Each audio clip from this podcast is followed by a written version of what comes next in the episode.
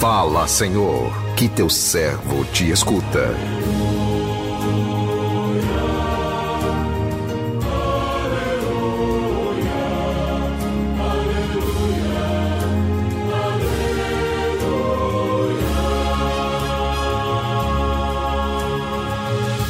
O Senhor esteja convosco. Ele está no meio de nós. Ele está no meio de nós. Proclamação do Evangelho de Jesus Cristo, segundo Lucas. Glória a vós, Senhor. Quando se completaram os dias para a purificação da mãe e do filho, conforme a lei de Moisés, Maria e José levaram Jesus a Jerusalém a fim de apresentá-lo ao Senhor. Conforme está escrito na lei do Senhor, todo primogênito do sexo masculino deve ser consagrado ao Senhor. Foram também oferecer o sacrifício, um par de rolas ou dois pombinhos, como está ordenado na lei do Senhor. Em Jerusalém havia um homem chamado Simeão, o qual era justo e piedoso, e esperava a consolação do povo de Israel. O Espírito Santo estava com ele e lhe havia anunciado que não morreria antes de ver o Messias que vem do Senhor. Movido pelo Espírito Santo, Simeão veio ao templo. Quando os pais trouxeram o menino Jesus para cumprir o que a lei ordenava, Simeão tomou o menino nos braços e bendisse a Deus. Agora, Senhor, conforme a tua promessa, podes deixar teu servo partir em paz, porque meus olhos viram a tua salvação, que preparastes diante de todos os povos, luz para iluminar as nações e glória do teu povo Israel. O pai e a mãe de Jesus estavam admirados com o que diziam a respeito dele. Simeão os abençoou e disse a Maria, mãe de Jesus: Este menino vai ser causa tanto de queda como de reerguimento para muitos em Israel. Ele será um sinal de contradição. Assim serão revelados os pensamentos de muitos corações.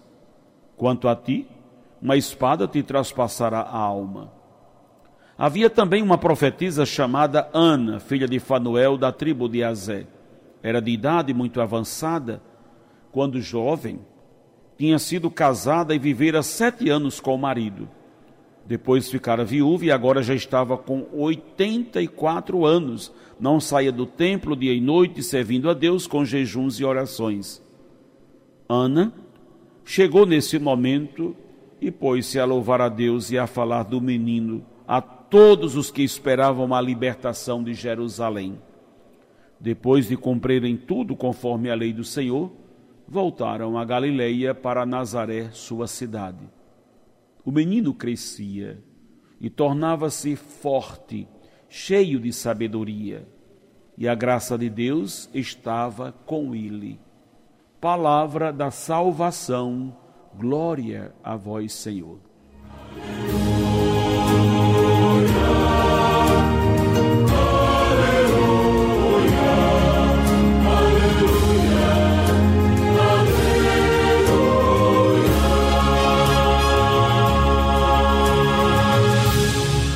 Menino crescia e tornava-se forte, cheio de sabedoria.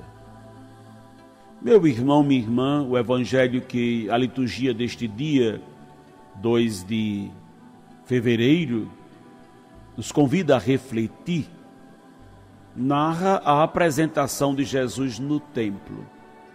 40 dias após o seu nascimento, Jesus é levado por Maria e José ao templo a fim de se cumprir um ritual judaico. Conforme a lei de Moisés, todo primogênito do sexo masculino deveria ser consagrado ao Senhor. E com este gesto de obediência à lei e da entrega do seu filho a Deus, Maria e José nos dão um grande exemplo de responsabilidade para com o que é de Deus, conscientizando-nos de que a vida dos nossos filhos não nos pertence. Somos apenas depositários destes tesouros pertencentes a Deus. o rito da purificação da mãe, da apresentação do menino Jesus no templo, mostra-nos com clareza que ao encontrar, ao se encarnar, Deus viveu a nossa realidade, se submetendo à lei, além de ter sido marginalizado e injustiçado, como muitos de nós. Provavelmente Jesus não fora isento nem mesmo dos problemas familiares, como qualquer um de nós está sujeito a, a ter. Basta lembrarmos do início da sua vida pública, quando seus familiares tentaram impedi-lo de cumprir a missão, alegando que ele estava louco. O texto que nos é apresentado é rico, é rico em detalhes.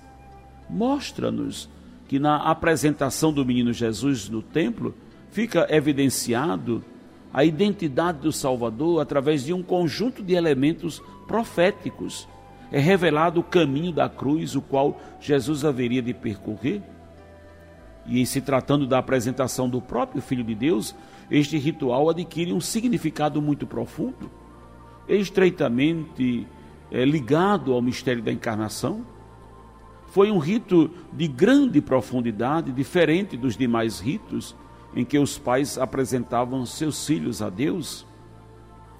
Ao contrário destes, no rito de Jesus é Deus quem apresenta seu filho aos homens pela boca do profeta Simeão, juntamente com a profetisa Ana. O velho Simeão esperava pela libertação de Israel.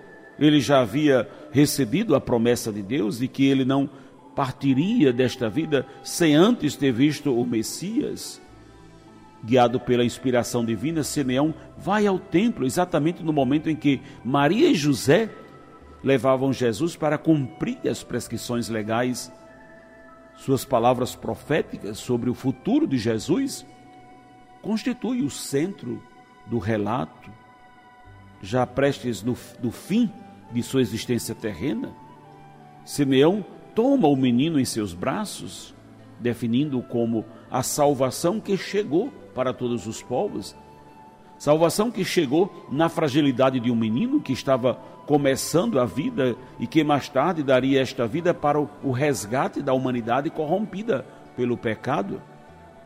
Os olhos de Simeão enxergaram longe, viram naquele menino ainda totalmente dependente do humano a salvação do próprio humano.